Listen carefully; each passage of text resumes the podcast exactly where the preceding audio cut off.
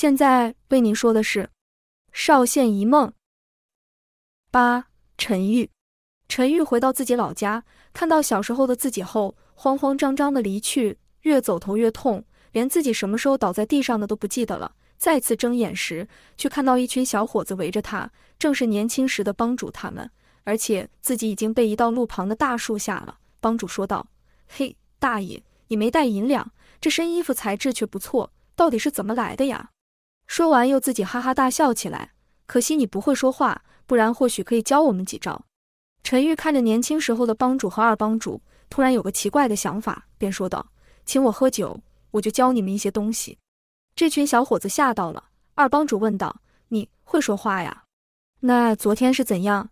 陈玉慢慢坐起身，说道：“要不要一句话？”小伙子们面面相觑后，帮主点了头：“好。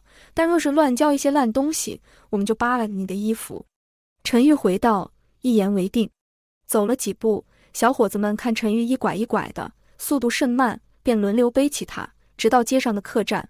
陈玉觉得挺窝心的，毕竟他已经又饿又累，再加上刚刚大哭过，其实真的已经没啥力气。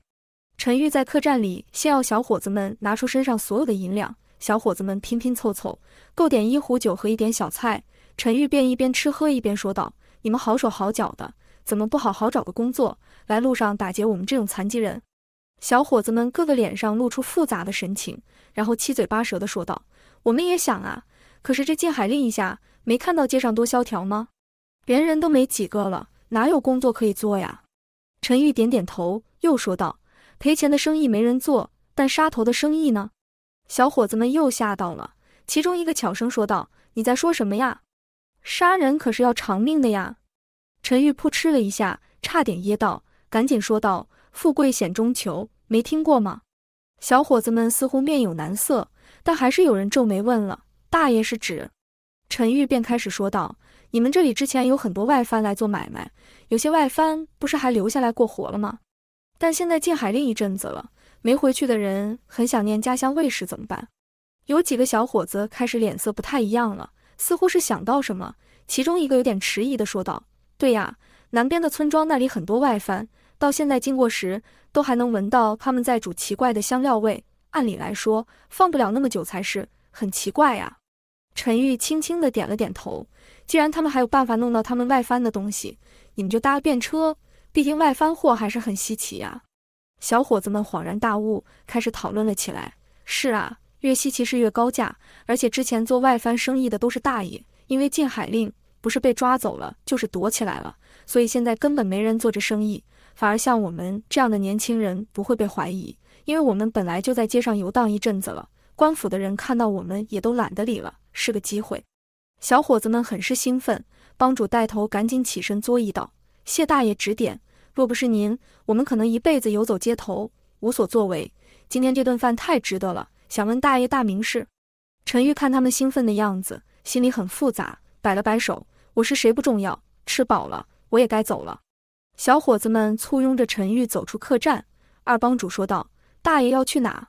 让我们拉车送你一程吧。”陈玉本想默默找个地方了结自己的，但看到小伙子们很想回报他的样子，突然想起唐家妇女。是啊，受了人家那么大的恩惠，还没回报就想了结自己，真是连小伙子们都不如啊！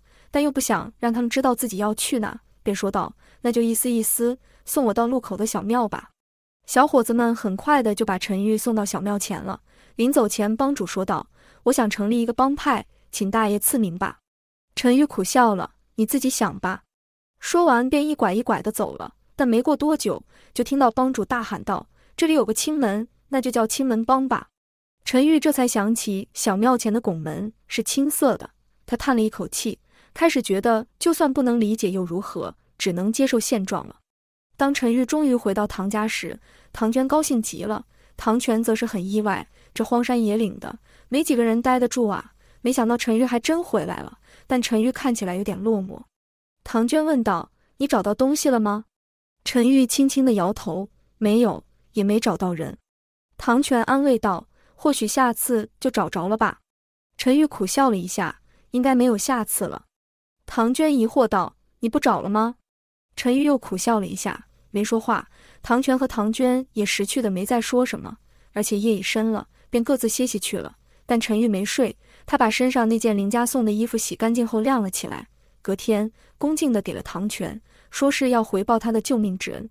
唐全很意外，不，不用了，我不就是个砍柴的，穿不了这么好的衣服。陈玉很坚持，要不是唐老您，就没有现在的我，我回报不了什么，所以您一定得收下。唐全想了想，好吧，或许娟儿成亲时能用上。一旁的唐娟听了，突然羞红了脸，爹说什么呢？唐全故作玩笑道：“是啊，要回报的话，就替我照顾娟儿吧。”陈玉愣了一下，他倒是没想到还可以有这样的回报。唐娟听了是瞪大眼睛，但看陈玉没说话，顿时感到一丝羞愧和难过，便跑了出去。陈玉不懂唐娟为何突然跑走了。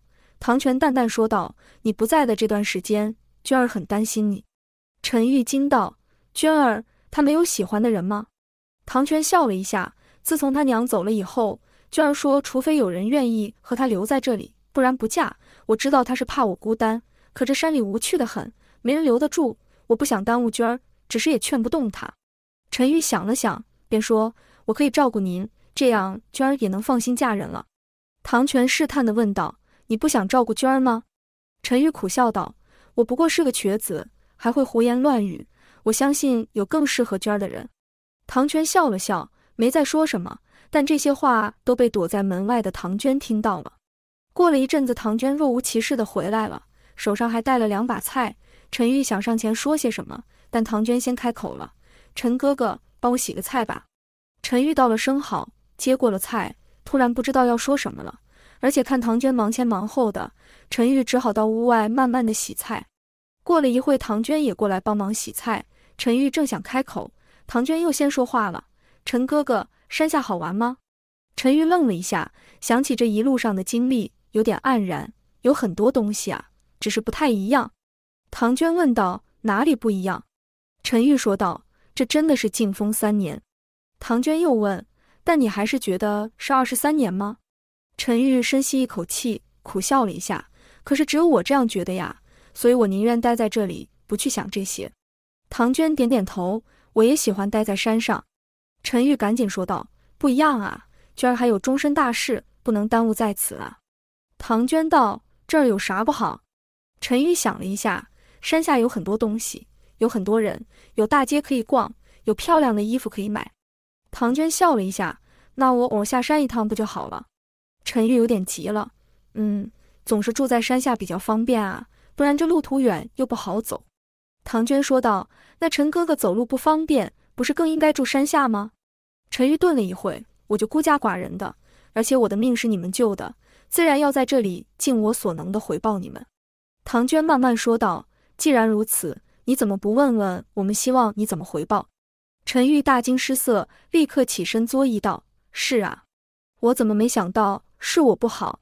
唐娟见陈玉慌张的样子，忍俊不住的笑了出来，好一会才说道：“等我想好再跟你说，现在先把菜洗好吧。”陈玉还很自责自己怎么没想到，但抬头看到唐娟一展笑颜，突然有点看傻了。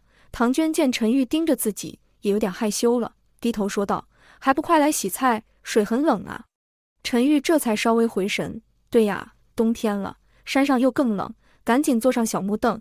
却一边洗菜一边偷看唐娟，他不知道自己刚刚为何入神了一下，难道心里可以接受其他人了？陈玉一念至此也脸红了，怎么会呢？真的可以吗？但好像也不是不可以。陈玉有点慌乱，赶紧低着头，强迫自己专心洗菜。